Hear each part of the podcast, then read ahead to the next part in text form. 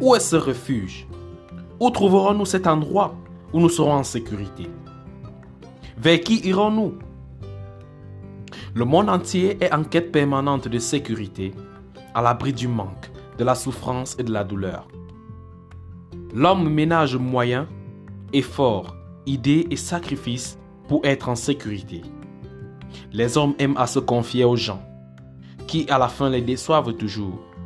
L'hypocrisie domine dans les cœurs, tel que déclare Bernard Benise. On est plus à l'abri d'un véritable ennemi que d'un faux ami. Et Isabelle Sourante de dire à son tour, comme on a tort de croire que l'intelligence ou les facultés d'analyse peuvent nous mettre à l'abri. Trouver un abri est un problème. Mais nous avons un ami qui peut le résoudre.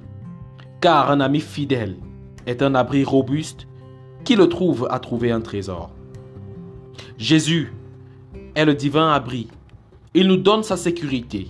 Il devient notre couverture. Parce que vous tous qui avez été baptisés en Christ, vous avez revêtu Christ. Ayant accepté Jésus, notre vie change.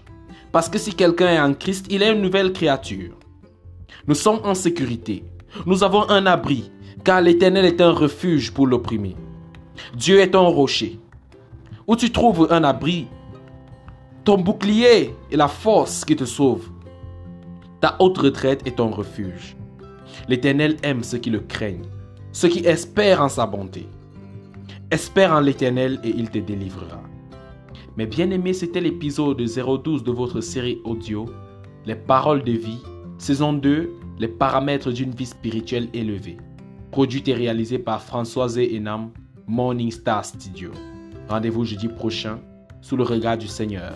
Et n'oubliez pas, la parole de Dieu opère des miracles.